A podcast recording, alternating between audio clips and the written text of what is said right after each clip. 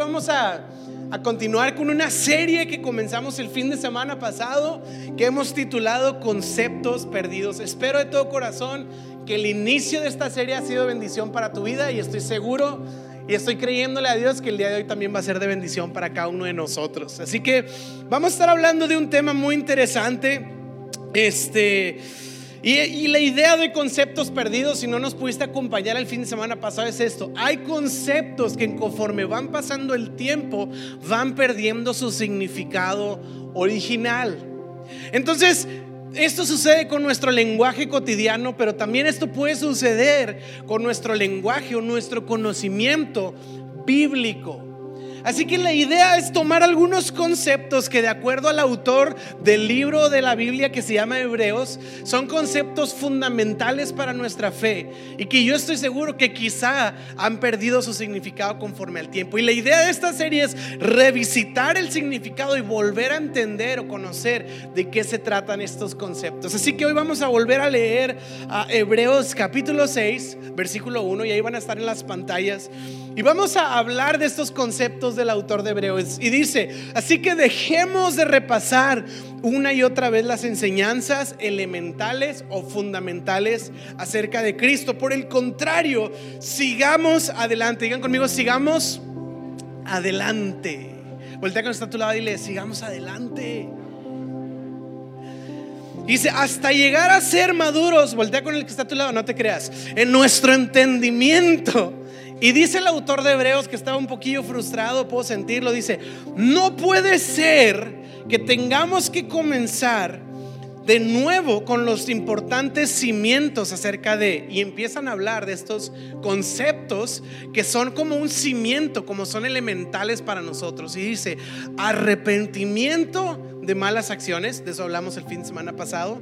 Y luego dice, y de tener fe en Dios, tener fe en Dios. Y este es el tema que vamos a estar considerando el día de hoy, tener fe en Dios, tener fe en Dios. ¿Alguna vez has sentido que tu fe no es suficiente o que te ha faltado fe para algo? ¿Alguna vez has sentido como que tu fe no fue suficiente y falló y no hubo el resultado que esperabas? ¿Hay algún rayado que sepa de lo que estoy hablando en este día? Ah, andamos filosos. Vamos a hablar de fe en Dios y vamos, antes de entrar al tema, a orar. ¿Qué les parece? ¿Está bien? Vamos a hacer algo, no lo hacemos siempre, pero ¿por qué no te pones de pie conmigo y vamos a orar? Lo hacemos de vez en vez, porque tampoco lo queremos hacer una tradición sin sentido, pero para nosotros la palabra de Dios es la autoridad máxima de nuestras vidas. Y cuando en las películas, y digo, sucede en la vida real, entra un coronel, un general, alguien de autoridad, otros se ponen de pie y de alguna manera nos ponemos de pie para honrar la autoridad de la palabra de Dios en nuestras vidas. Así que déjame leer una vez más este versículo, puestos de pie y oramos juntos. ¿Sale? Dice, dejemos de repasar una y otra vez las enseñanzas elementales acerca de Cristo. Por el contrario, sigamos adelante hasta llegar a ser maduros con nuestro entendimiento. No puede ser que tengamos que comenzar de nuevo con los importantes cimientos acerca de arrepentimiento malas acciones y de tener fe en Dios. En el nombre de Jesús oramos Dios y pedimos que tu palabra algo haga algo en nuestras vidas, Señor. Nos estamos puestos de pie porque reconocemos la autoridad y el poder que hay en ti, Señor, para hacer algo en nosotros. Señor. El día de hoy pedimos que obres en nuestras vidas, abrimos nuestros corazones, abrimos nuestros oídos para escuchar, nuestros ojos para ver y nuestro corazón para entender. Señor, te damos a ti toda la gloria por lo que has hecho. Y te damos gracias también por lo que harás. En el nombre de Jesús, amén y amén. ¿Le puedes dar un aplauso más a nuestro Dios que ha sido bueno mientras tomas tu lugar?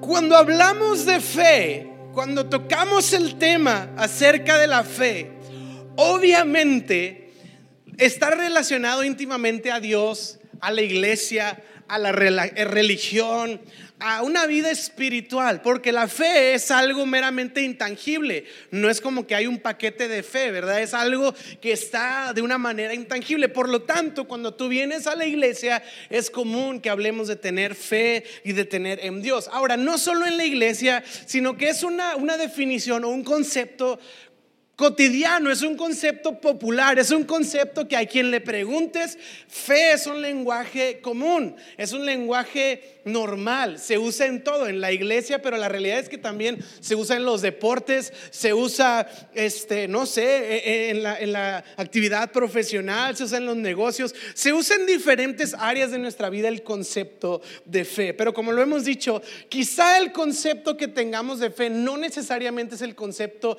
bíblico que la Biblia nos enseña, valga la redundancia, acerca de la fe. ¿Cuáles serían en un momento dado, de una manera súper resumida, los conceptos populares o los conceptos cotidianos acerca de lo que significa la fe? Y tengo aquí tres ah, ideas que están muy sintetizadas o muy genéricas, pero en, en general estoy seguro que la mayoría van a estar de acuerdo conmigo que estas son las definiciones más populares acerca de la fe. Para muchos, la fe es lo siguiente, ánimo, la fe es una buena actitud positiva. Es así como que algo está saliendo mal en la vida o hay un obstáculo, algo no está saliendo bien y es como que, hey, ten fe, como diciendo, ánimo, échale ganas, ten una buena actitud. Y claro, yo te quiero decir esto, échale ganas, ánimo y ten una buena actitud, pero no necesariamente la fe es una buena actitud solamente. Otra, otra definición o concepto que algunos tienen acerca de la fe es una toma de decisiones arriesgadas. No sé si alguna vez has escuchado a alguien que, mira, híjole, no sabía si iba a funcionar o no, pero mira, yo tuve fe y me aventé. Como diciendo eh, que, la fe es igual a la imprudencia y el riesgo eh, máximo de la vida. Decir, mira, no sabía si iba a funcionar o no ese negocio, pero yo me aventé con fe, ¿no? Y es como esta actitud de, de aventarte al vacío con, tomando un riesgo fuera de la lógica. Ahora, sí, la fe tiene algo de eso, pero la fe no necesariamente es tomar decisiones arriesgadas. Otro concepto popular acerca de la fe es una suerte mística. ¿A qué me refiero? Una suerte mística. Es como que, ay, ¿me va a salir o no me va a salir? Ay, si tú cruzas los dedos, ten fe. Tú cruzas los dedos y ten fe, vas a ver, vas a ver que sí va a funcionar. Tú ten fe. Y entonces fe es como decir, ay, ojalá y la suerte esté de mi lado. Ay, ojalá y el universo esté a mi favor. Compré ese boleto de la lotería y voy a tener fe de que me voy a sacar ese millón o lo que sea, ¿no? Y es para algunos la fe como cruzar los dedos y esperar que algo esté de tu lado. Es como tener esta, esta expectativa de que la suerte te favorezca, pero la fe no necesariamente es eso. Incluso encontré una frase una de, fe de un filósofo, un escritor, un novelista famoso, muy prestigiado, y se aventaba esta frase acerca de la fe y decía, fe es la fuerza de la vida. Súper bien. Dijiste algo que suena bien, no dice nada, pero suena bien. Y entonces tenemos frases como tal, ¿no? La fe es la fuerza de la vida. Es como, sí, cierto. Y ya, ¿qué es la fe realmente? Esta es la idea de esta serie el día de hoy. ¿Qué significa fe en Dios? ¿Qué es lo que no, este filósofo dijo que la fe es la fuente de la vida? Que no es lo que mi tía, la que compra boletos de la lotería, me dice que es la fe. No es la que mi, mi coach del gimnasio me dice que tenga fe y que le eche ganas y que tenga la actitud. ¿Qué es lo que Dios dice que significa tener nuestra fe puesta en Dios? Y eso es lo que vamos a estar hablando el día de hoy. ¿Está bien? Sí, fíjate bien, vamos a leer un versículo famoso, estoy seguro que alguna vez lo has escuchado, alguna vez lo has leído, alguna vez eh, te, lo han mencionado, estoy seguro que estás relacionado de alguna manera con este versículo en Hebreos 11, versículo 1, y dice, es pues la fe, la certeza de lo que se espera y la convicción de lo que no se ve. Así que para definir la fe, vamos a desarrollar este versículo en diferentes partes. Y este versículo nos da, una, nos da unas enseñanzas que las voy a desarrollar así. En tres partes, este versículo nos enseña tres cosas y luego voy a terminar este mensaje hablando de una historia bíblica que nos muestra cómo se vive la fe de una manera práctica. ¿Está bien? ¿Sí? ¿Estamos aquí? ¿Tomaste café? ¿Sí? ¿Alguien comió tacos? Sí, pues sí, no todos los de los tacos más animados. Hay que tomar, hay que comer tacos para venir con toda la iglesia. Quiero desarrollarlo en las siguientes tres enseñanzas. La fe como fundamento, como evidencia y como decisión. Y luego vamos a hablar de esta historia bíblica. ¿Está listo? Vamos a hablar de la fe como un fundamento. Hebreos 11.1 dice, es pues la fe, la certeza. Y la palabra que quiero resaltar en este versículo, en este momento, es la palabra certeza. Para ti, para mí en español, certeza es como tener una cierta seguridad de algo. Pero es muy interesante cuando leemos la palabra certeza en su idioma original, que es griego, nos da una palabra que se dice algo así, hipóstasis o hipóstasis, es la palabra griega. ¿Y qué significa como tal hipóstasis? Y tengo aquí el significado de hipóstasis, si me pueden ayudar ahí en la pantalla, hipóstasis dice lo siguiente, es un firme o algo que pones debajo para una estructura o un fundamento. Voy a decirlo así, el autor de Hebreos está diciendo lo siguiente, es pues la fe un cimiento, un fundamento, es una base, es una plataforma. Y esta es la primera definición. Ahí te va. La fe va mucho más allá de un momento o de un evento. Ay, necesito tener fe para que esto suceda. Ay, pasó esto. Ten fe, ten fe, ten fe para que jale. Ay, este, el día de mañana voy a presentar mi, mi examen de no sé qué. Voy a tener fe. El día de mañana voy a ir a poner esta solicitud de trabajo. Necesito tener fe. Y déjame decir decirte que la Biblia enseña que la fe va más allá de un momento que lo requiere como tal, que necesitas creer, o una circunstancia puede ser negativa, pasa un problema, pasa una complicación y dices, oh, ahora lo único que me queda es mantener una fe en medio de esta circunstancia. Y aunque sí operamos en fe, depende de las circunstancias en las que vivimos, la Biblia enseña que la fe no es un momento, no es un evento, es un fundamento. Voy a decirle otra palabra. es un estilo de vida en la que basas todo lo que construyes. Un cimiento o un fundamento funciona para construir algo. Y la Biblia muchas veces habla de cimientos y cuando habla de cimientos da la idea de que es la plataforma en la que estás por construir todo lo que sigue en el futuro. De tal manera que la frase es esta, la fe no es un sentimiento para un momento, sino un fundamento en el que construyes toda una vida. Así que yo no estoy teniendo fe si me pasa algo hoy, yo estoy teniendo fe porque esta es la manera en la que yo estoy edificando mi vida, depositando mi fe en un lugar, depositando mi fe en una plataforma o en una base. Y fíjate bien, cuando leemos Hechos, le puse Hebreos, pero realmente es Hechos, me equivoqué. Hechos 20:21 dice el apóstol Pablo, he tenido un solo mensaje para judíos y los griegos por igual.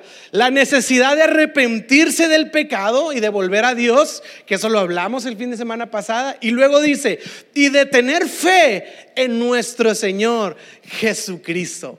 ¿Qué quiere decir este, este versículo? Mira lo que nos dice. Dijimos que arrepentimiento es reconocer que no estoy haciéndolo bien, es reconocer que me estoy equivocando, es reconocer que no, no he tomado las mejores decisiones, es reconocer que he ofendido a Dios, es reconocer que he ofendido a otros, es reconocer que estoy equivocado. Fíjate bien, que lo que he construido en mi vida no he estado de la manera correcta. Por lo tanto, reconozco y me arrepiento. ¿Y qué quiere decir? Que el cimiento de mi vida en este momento se ve eh, afectado de una manera profunda porque reconozco que no he construido bien.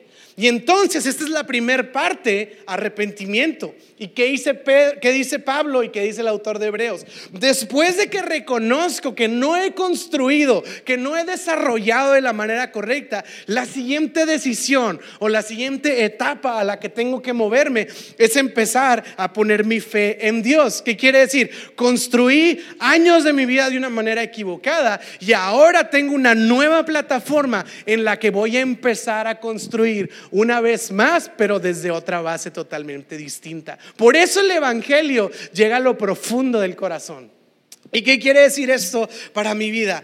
¿Qué quiere decir que yo estaba construyendo de una manera mis actitudes, mis acciones, mis deseos, mis planes, mis aspiraciones, mi pasión, mis virtudes, mis defectos, mi identidad y mi valor. Yo lo estaba construyendo poniendo mi fe en una plataforma, pero ahora eh, conozco a Jesús. Conozco un Jesús que me ama, un Jesús que sabe más que yo, un Jesús que sus caminos no son mis caminos, ni sus pensamientos son mis pensamientos. Un Jesús que Él es mejor que yo y que Él sabe más que yo y que Él me ama más que incluso lo que yo me amo a mí mismo.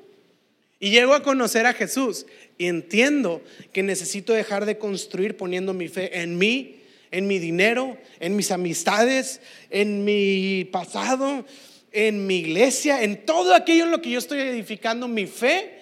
Y ahora empiezo a edificar mi fe en la persona de Jesucristo.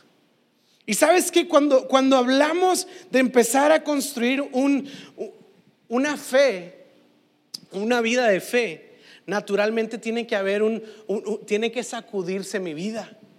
Por eso decimos que cuando alguien conoce a Jesús tiene que haber un parteaguas, tiene que haber un antes y un después. Imagínate que yo voy a tu casa y con un mazo empiezo a darle a los muros cargadores y a los cimientos de tu casa para remodelarla. ¿Tú crees que tu casa pudiera tener una buena remodelación si afecto los cimientos de la casa? Por supuesto que no. Si yo empiezo a golpear los cimientos de tu casa, lo probable que suceda es que se venga abajo. Y lo que hace Jesús es que viene, golpea el fundamento, golpea el cimiento de mi fe, de mi vida. Y ahora como mi fe, el cimiento fue cambiado, empiezo a construir una nueva casa, con nuevos colores, con nuevos muros, con nueva esperanza, con nuevo ánimo, con nuevo corazón. Empieza a haber una nueva construcción. Y por eso decimos que hay un antes y un después. Porque Jesús no se trata de agregarle una, una cereza a un pastel, se trata de cambiar desde la masa, desde lo más profundo del corazón. La fe afecta los cimientos de mi vida. Ahora, yo no estoy diciendo aquí que, que, si, si, no sé, si, si, tienes un estilo de vida vas a cambiar y ahora vete a otro país, cámbiate de nombre, eh, rápate y cámbiate el color del pelo, este, opérate la cara. No estamos hablando de algo superficial, lo hemos estado diciendo. El Evangelio afecta lo profundo, no lo superficial. Lo superficial es una consecuencia de que los cimientos de mi vida han sido conmovidos. Y entonces ves, sí en la Biblia, personajes que hacían una cosa y que continúan haciéndola, pero por razones distintas. Puedes encontrar, por ejemplo, a un Moisés que estaba pastoreando un rebaño por 40 años. ¿Y sabes qué hizo después cuando fue llamado por Dios? Pastoreó un, un rebaño que se llamaba diferente, ahora se llamaba el pueblo de Israel. Él siguió haciendo lo mismo, pero ahora con un propósito y con un llamado que Dios le estaba dando a su vida. Lo podemos ver una y otra vez a lo largo de la Biblia. Los discípulos eran pescadores, ellos se dedicaban a salir, a ir, a meterse en profundidades, a meterse en aguas arriesgadas y cuando estaban ahí, ellos pescaban peces y después Jesús les dice, bueno, ustedes van a seguir siendo pescadores, pero ahora pescadores de hombres, así que van a ir, van a arriesgarse, van a meterse en aguas profundas, pero en vez de pescar peces, ahora van a pescar personas. Y están haciendo lo mismo. Tenemos un apóstol Pablo, un estudioso de la ley, un experto en las sagradas escrituras, un fariseo perfecto, intachable, riguroso y celoso por las escrituras, pero equivocada su manera de vivir. ¿Qué sucede? Se encuentra con Cristo, cambia su manera de vivir y él se vuelve un maestro de las escrituras, un maestro de la enseñanza de la voluntad de Dios, se vuelve un predicador, se vuelve un misionero, hace lo mismo pero un cambio en el cimiento de su vida. Lo que él hacía era en contra de Cristo. Lo que ahora hace es para darle gloria a Cristo y para extender la fama de Jesucristo a todas las naciones. Y dos mil años después seguimos hablando de las enseñanzas de un hombre cuyos cimientos de vida fueron cambiados. Entonces no estoy hablando de algo radical, no estoy diciendo, porque algunos de repente, eh, eh, sobre todo en los, en los congresos de jóvenes, ¿verdad? Es como, déjalo todo y sigue a Cristo. Y pues para mí tenía lógica, sí, cierto, ya me voy a salir de la escuela. Me daba mucha paz. Y luego, como que decirlo así como con tono espiritual, ¿no? Dios ha llamado a mi vida. Yo no puedo seguir estos cosas que no edifican. Y justo lo estábamos platicando hace rato. Yo dejé pendiente algo de la escuela para meterme al instituto bíblico y cuando se enteró el pastor, me sacó del instituto bíblico y me dijo, tienes prohibido entrar aquí hasta que acabe lo suyo. ¿Por qué? Porque yo me fui a la superficie y no entendí en su momento que no se trata tanto de la actividad, sino el fundamento de lo que haces y por qué lo haces y por qué lo sigues construyendo. Entonces se trata de un cambio de cimientos, de construir una vida eh, eh, diferente. Y esto de, construir un cimiento que, empieza a, a, mostrar la edificación de una vida, me lleva a la siguiente definición de lo que es una vida de fe. Y muchas veces no lo habíamos visto así. Una vez más dice, es pues la fe, el cimiento, es la convicción, es el fundamento de lo que se espera. Y luego dice, y la convicción de lo que no se ve. ¿Sabes qué significa convicción? Viene una palabra griega que se traduce como eclegos o elenchos. Suena padre, ¿no? Ah, este elencho, hombre, suena un nombre. Elencho Salina, vámonos. Y dice, el elencho significa esto, prueba, convicción o evidencia. Ya conmigo evidencia. La fe es una evidencia. ¿Sabes? El enchos o eclegos, se dice más bien, esta palabra en griego, ¿sabes cuándo se usaba? Cuando había un juicio y habían acusados. Y entonces llegaban abogados a defender el caso. Y entonces, cuando querían defender a alguien, decían, ok, abogado, presente el eclegos o el elencho. ¿Qué es? Presenta la evidencia pruebas medibles, pruebas tangibles, pruebas que pueden ser examinadas para un juicio. El autor de Hebreos nos está diciendo que la fe es algo que se evidencia, no es algo interno solamente, es algo que empieza a expresarse mediante yo voy a construir mi vida, mientras yo voy edificando Mientras eso va sucediendo, va empezando a evidenciarse la fe, que es el cimiento de mi vida. La fe es una evidencia.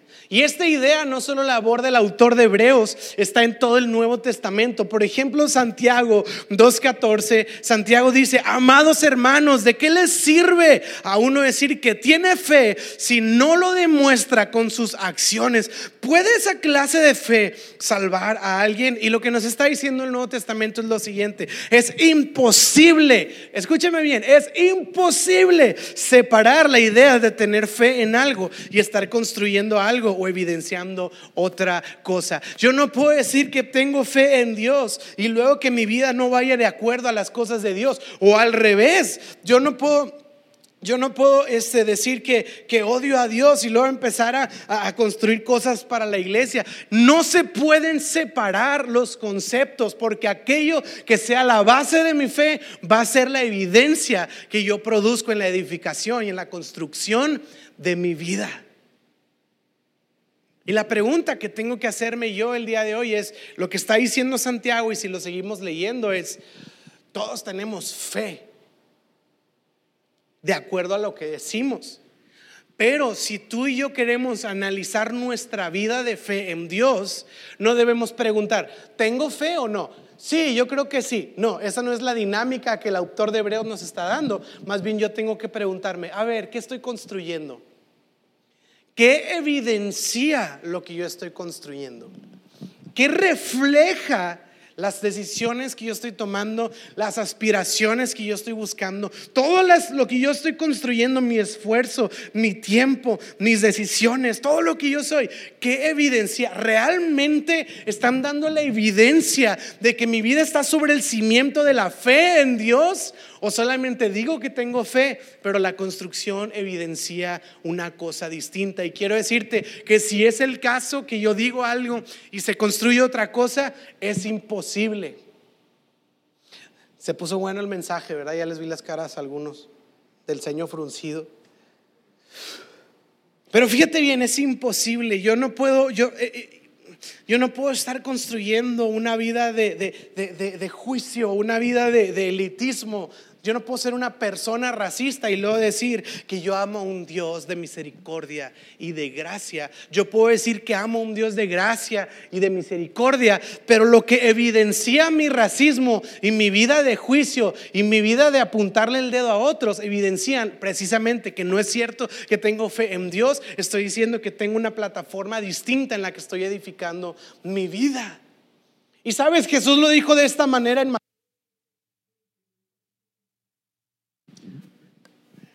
a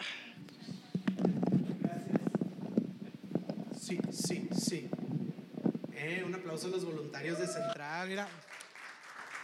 Ni un segundo, ni un segundo. Gracias, gracias. Jesús lo dijo en Mateo 27, dijo, de la misma manera que puedes identificar un árbol por su fruto, puedes identificar a la gente por sus palabras, por sus estados en Facebook, por su estatus religioso en Facebook. No es una religión, es una relación. Dice ahí, por sus acciones. Ahora, ¿sabes qué? Lo que sucede es que cuando leemos estos versículos de identificar a la gente, no, está bien este, para que, de identificar a la gente por sus acciones, cuando lo leemos, lo que hacemos es que lo usamos como un consejo para ver a otros y empezamos a medir a los otros árboles del huerto. Y es así como que, ay, no, a mí se me hace que el Armando es medio acá porque yo se me hace que no me voy a juntar con él por los frutos. Y empezamos a usar estos versículos para ver otros árboles, ¿verdad? Y es así como que, ay, no, por sus frutos los conoceréis. Entonces no me voy a juntar con la Kimberly porque el fruto está medio raro. Pero sabes que cuando Jesús habla de eso, no lo usa para usarlo como un filtro, para filtrar a las personas lo voy a decir también como Jesús lo siguió complementando. Si vas a estar sacándole la viga al ojo de tu hermano, chécate que traes un tronco metido en el ojo tú. O sea que no, no se trata de ver al otro, más bien lo que está diciendo es, Jesús, yo tengo que analizar el fruto que yo estoy dando como persona.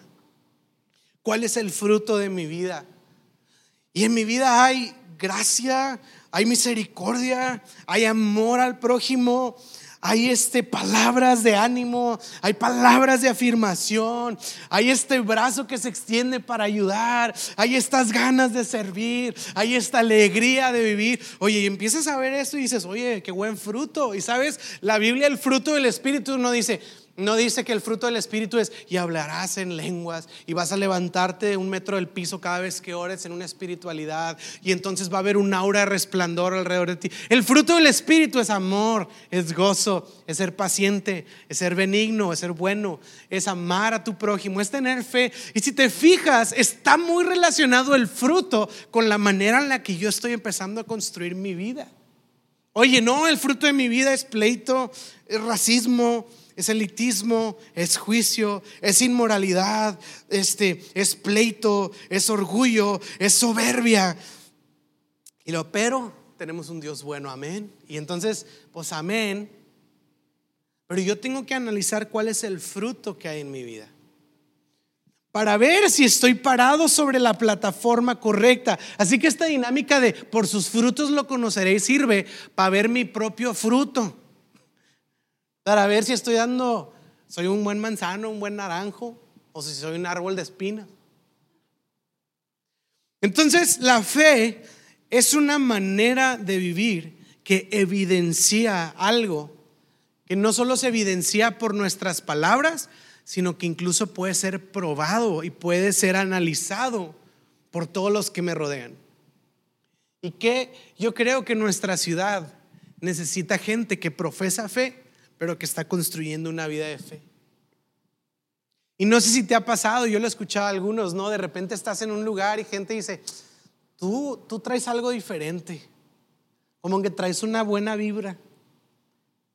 Y qué padre cuando la fe que tú tienes empieza a evidenciarse con otros que te rodean. Que eres diferente, que somos diferentes, que hay algo especial. Y no así de que sí soy especial, mi mamá me dijo, no, no, no, o sea, que hay algo de Dios en ti.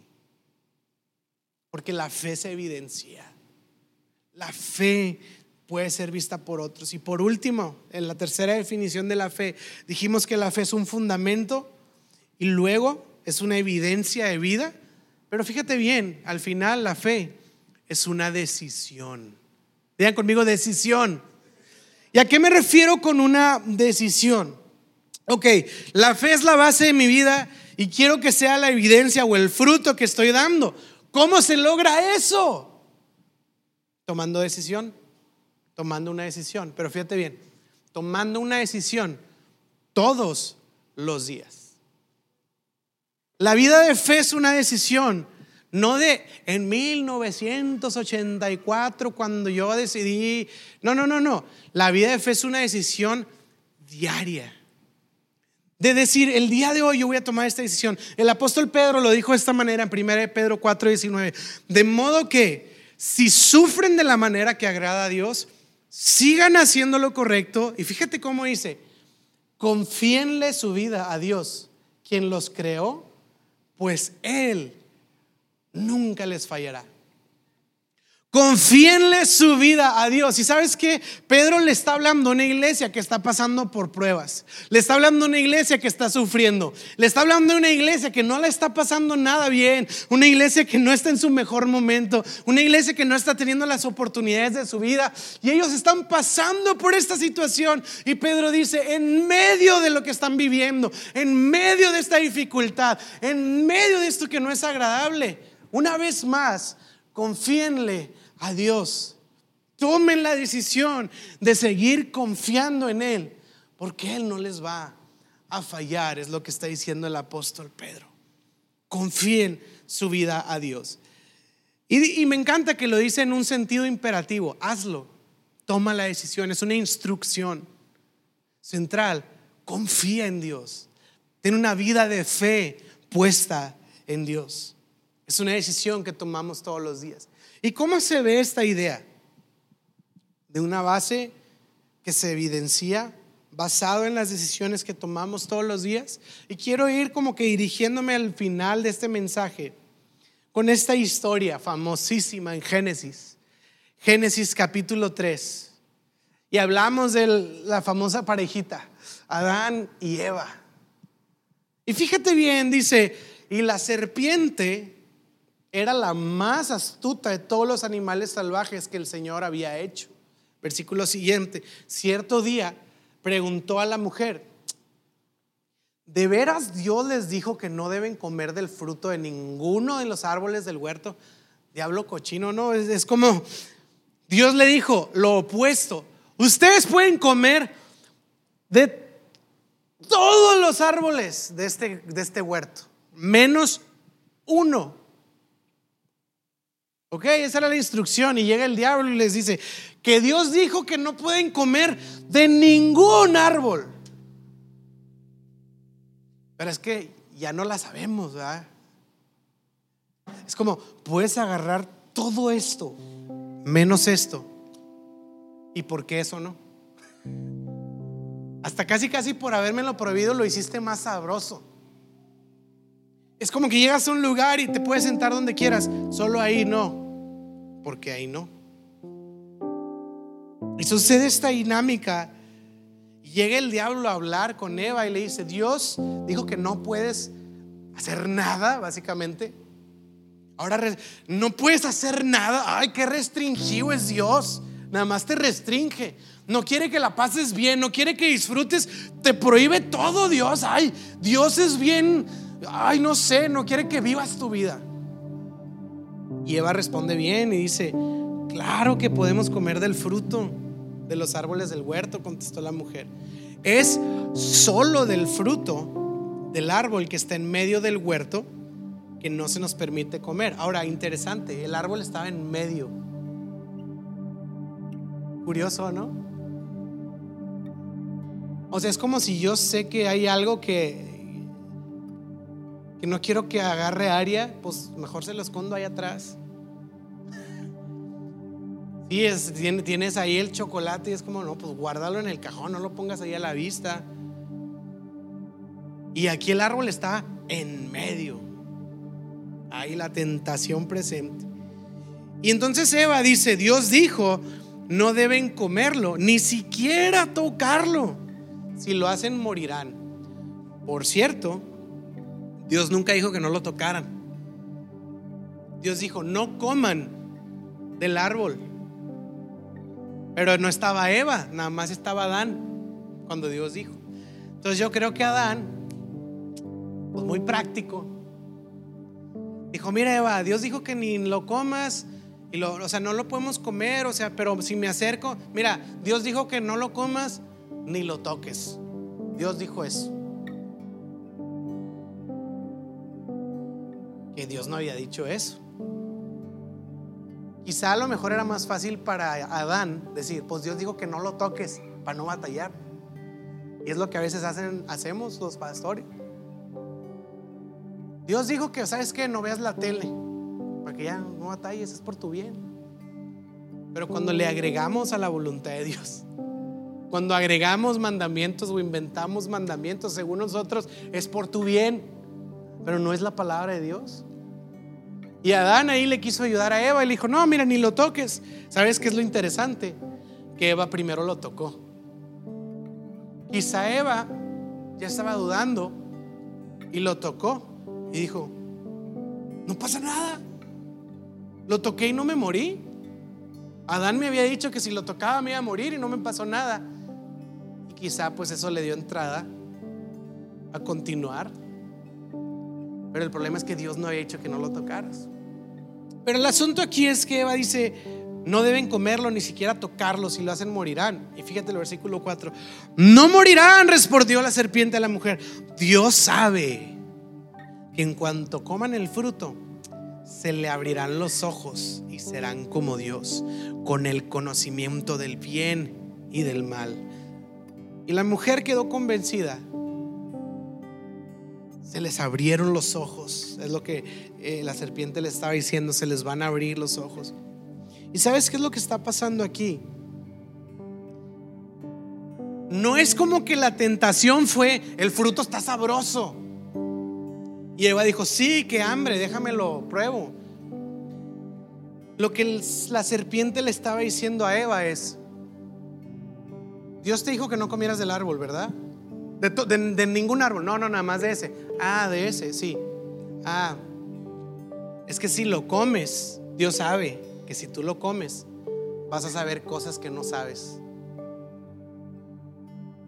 Vas a conocer cosas que Dios no te ha dicho. ¿No será que Dios te está escondiendo algo? ¿No será que Dios te está privando de algo y no sabes? ¿No será que Dios no quiere que vivas y que explores ciertas cosas. Y si lo intentas, ¿quién sabe?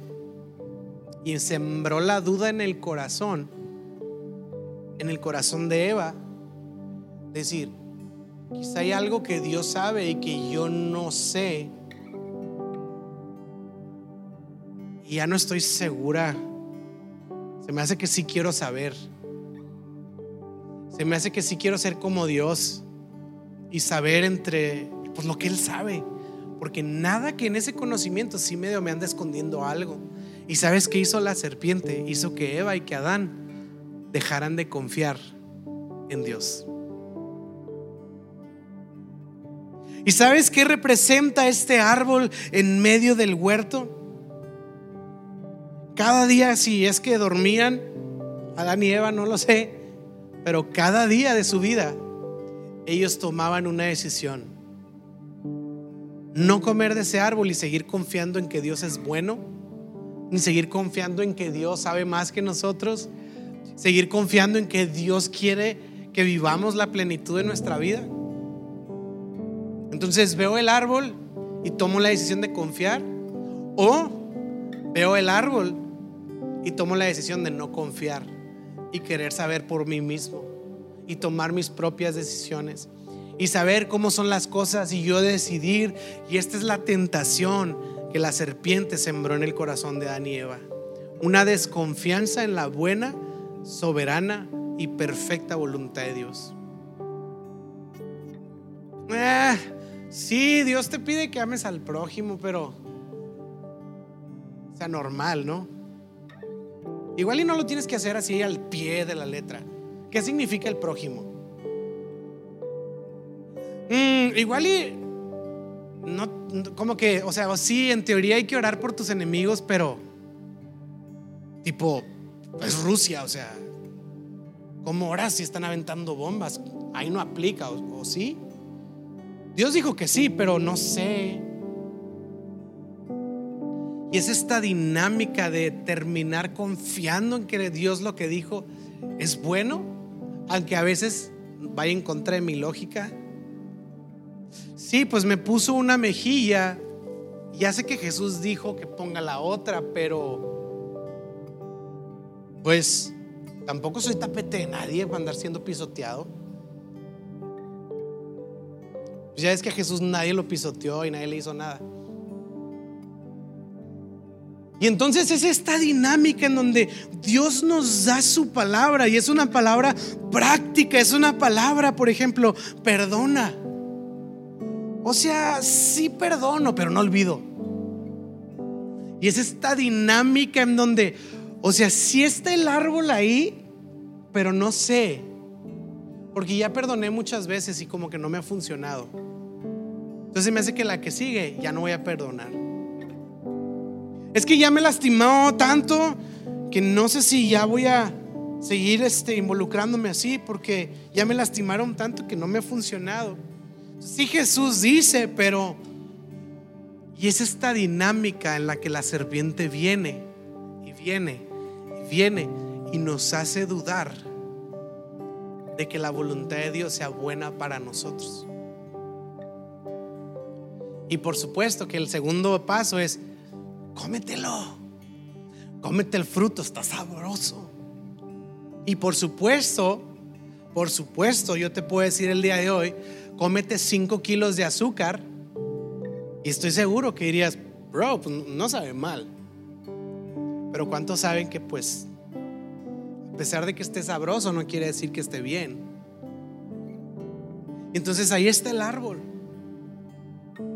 Y sabes que la fe en Dios es levantarte un lunes por la mañana y ver un árbol delante de ti y tomar la decisión de comer el fruto y no confiar enteramente de su palabra y su voluntad o tomar la decisión de decir, el día de hoy decido confiarle a Dios que Él sabe mejor que yo, aunque no tenga lógica para mí, aunque no tenga sentido que perdone aunque no tenga sentido que, vaya y le diga a esta persona. Hay un árbol en nuestro huerto y a mí, a mí me encantó.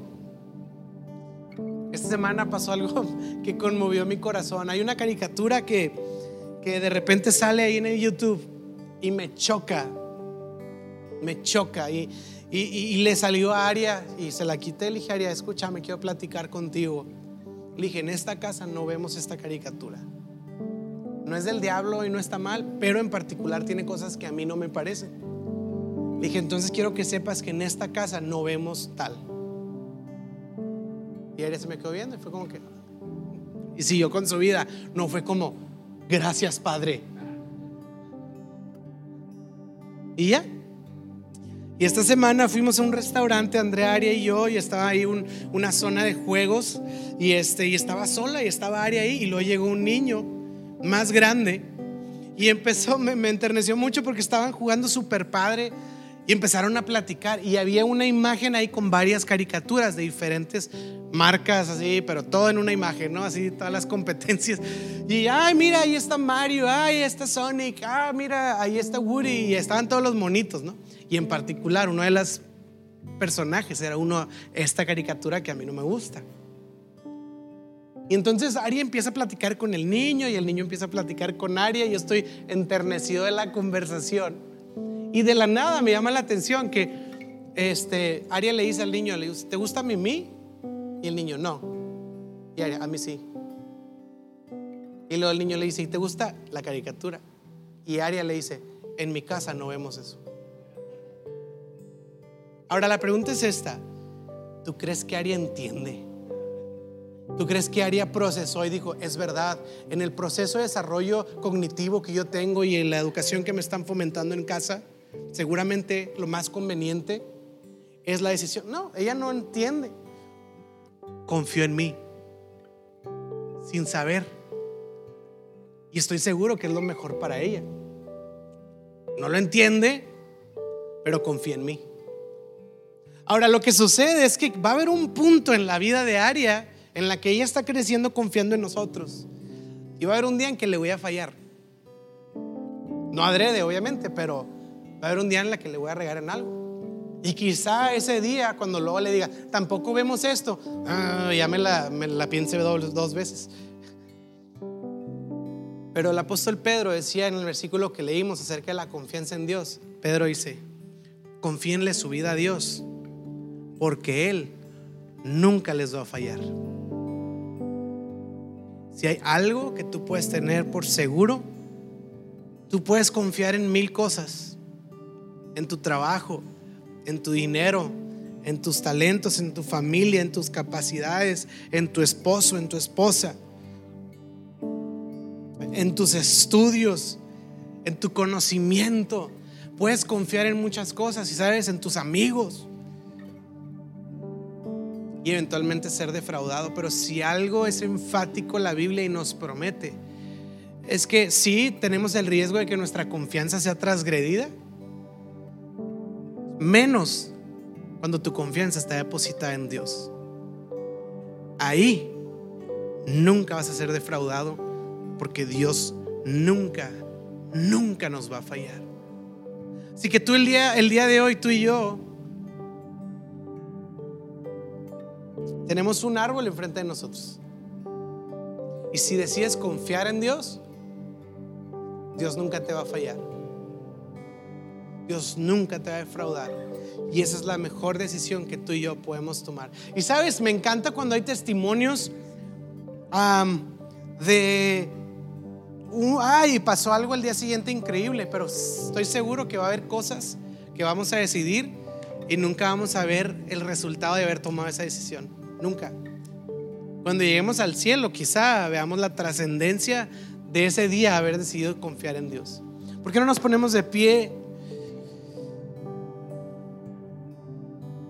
Hay una historia que en la que quiero terminar. Hubo un tiempo en mi vida en el que yo estaba muy verde, digo todavía, ¿no? Pero estaba recién encontrándome con el Señor. Justo había llamado el Señor a mi vida y empecé a tomar decisiones de servirlo, de seguirlo, de irme a las calles, orar por enfermos, irme a las banquetas a comer con personas en situación de calle, compartir la fe, el evangelio. Empecé a ir a orar por enfermos, personas en situaciones delicadas. Tomé la decisión de vivir para Dios. Y había un grupo de amigos que yo era parte de ese grupo y ninguno de nosotros vivíamos así. Pero en particular Dios hizo algo en mi vida. Pero pues yo ya era el cuate incómodo, ¿no? Imagínate el cuate incómodo que está cenando en un restaurante. Mesero, te encargo la cuenta. Sí, llega el mesero con la cuenta y yo, ¿sí sabrías que Jesucristo murió por ti para salir de que, ay, dude, estamos cenando? O sea, incómodo. O espérate que nos vayamos ya le predicas. Porque también el mesero incómodo, ¿no? Así que, ay, joven, pues gracias, pero pues estoy trabajando, ¿no? Pero pues empecé a construir una vida diferente. Y de repente, por todos lados, empezaban a llegar, como voy a decirlo así, como chisme, de que, oye, no, que igual lo dijo que wiri wiri guara guara. Y yo, oh, no lo dije, pero qué grueso, o sea. Y empezó a venir como una especie de olita de murmuración bien curiosa, la verdad, muy curiosa. A un punto en que me empecé a meter en problemas con ciertos adultos, con ciertos líderes, incluido el pastor de la iglesia en la que yo estaba. O un día me citó el pastor. A ver, siéntate. Y yo así, pero mira, enlodado. Y honestamente era algo que me podía mucho porque me estaba cerrando muchas puertas. Me estaba afectando bastante. Y eran cosas escucha así, 100% inventadas. O sea, no de que dije esto y se malinterpretó o hice esto y se, parecía otra cosa. No, no, no, cosas así. Imagínate para el pastor de esa organización, Es que igual lo dice que en esta iglesia no está el Espíritu Santo, que esta iglesia no está centrada en el Evangelio y, y cosas así, y que empezó a correrse la voz en cientos de personas. Y el pastor, a ver, ¿por qué le estás diciendo a todo el mundo eso? A ver, y, yo de que, oh, emproblemado. Y yo no entendía qué estaba sucediendo. Ahora, para los que no me conocen, mis hermanos me conocen, mi mamá me conoce, una de las cosas de las que Dios me sanó cuando alcanzó mi vida era de ser muy de mecha corta, como quien dice, muy broncudo. Entonces, yo estaba muy confundido, estaba muy emproblemado, considerando irme de ahí porque ya de verdad está embarradísimo, o sea. Y un día voy al grupo de jóvenes y uno de mis mejores amigos de toda la vida me dice, oye, bro, ven tantillo, quiero platicarte algo. Y yo, ah, sí, de hecho íbamos juntos. ¿Qué onda? Me dice, ven. Y yo, ¿qué hubo? Se me queda viendo bien serio y este cuate no es serio. Y yo, ¿todo bien? Me dice, no, es que quería decirte algo. Yo, ajá. Los chismes que que se han estado, ah, sí, ya sé, qué loco, ¿no? Y él sí, sí. Yo los inventé deliberadamente.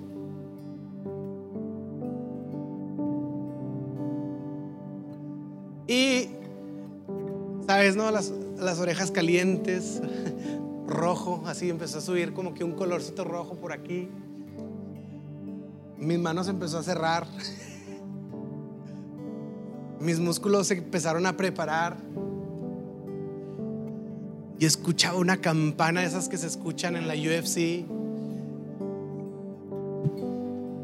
No sabes el. No sabes. Y yo, ¿cómo? Lo sí, no sé por qué. No sé por qué lo hice, pero yo dije esto, yo dije esto. Y, y luego mientras los mencionaba, no, pues hace cuenta que le estaba echando gasolina y gasolina y gasolina. Y yo así, pero no sabes el coraje, estaba así paralizado. Y sabes que en ese momento yo tenía una decisión por delante. O soy las manos de Dios en la versión Dios haciendo juicio en la tierra. O confío en Dios. Y no podía hablar, yo estaba así, pensando las mil cosas, ¿no? O sea, ¿sabes todos los problemas que me metiste? O sea, tantos adultos que hablaron conmigo, casi me corren de la iglesia, una locura. Y lo estaba viendo y en serio no te puedo explicar, para mí pasaron horas, pero fueron segundos. Y yo viéndolo, lo agarré le hice una llave. No te creas. Lo agarré y lo abracé. No te preocupes. No pasa nada. Y entré a la alabanza del grupo de jóvenes, a llorar obviamente, porque estaba muriendo a mí mismo. que obviamente yo quería hacer algo al respecto, ya que tenía al acusado, ya que tenía al culpable y que había hecho una declaración, una confesión. Y Dios me retó y me dijo, encárgate o me encargo yo. Es tu decisión. Porque yo también dije, no, pues les voy a decir esto a todos para que ahora él se dé el quemón y todos sepan. O sea, no, no, no. Yo, yo estaba así analizando en el arsenal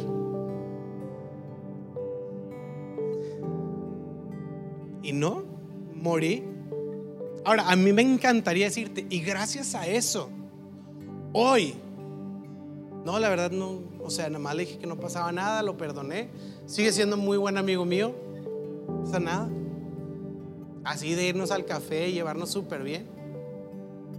Y no he visto ese resultado que, que, están en los testimonios de Facebook, así, ¿no? De que te mandan las tías así con un violín al final y, y, esto pasó y una nación entera se convirtió. No, no, o sea, ahí quedó. Pero sabes qué? Lo que sí puedo decir es que si hubo algo fue, para mí, logré confiar en Dios ahí. Y ante todos los tipos de situaciones que enfrentamos, siempre tenemos un árbol enfrente. Y puedo encargarme yo o puedo confiar en que Él se esté encargando de mi vida. Es una decisión la fe. Así que, ¿qué te parece si oramos? Si ya se estuvo súper triste la historia al final, ¿no? Como que no tiene final feliz. no sé, cuando esté en el cielo, Dios me dará una corona y yo voy a decir, no te preocupes, Señor, y se la voy a dar a Él. Y vamos a llorar todos, muy bonito. Pero ¿y qué si construimos vidas de fe? Y tomamos la decisión todos los días de hacerlo. Cierra tus ojos ahí en tu lugar y vamos a orar, Señor, en el nombre de Jesús. Queremos construir una vida de fe, Señor. Una vida de fe que día con día toma la decisión de confiar en ti, Señor. A pesar de lo ilógico, a pesar de lo de lo aparentemente no sea conveniente, que tenga conveniencia para nosotros. Ayúdanos a vivir una fe que día con día toma la decisión de confiar en ti, en tu palabra, Señor.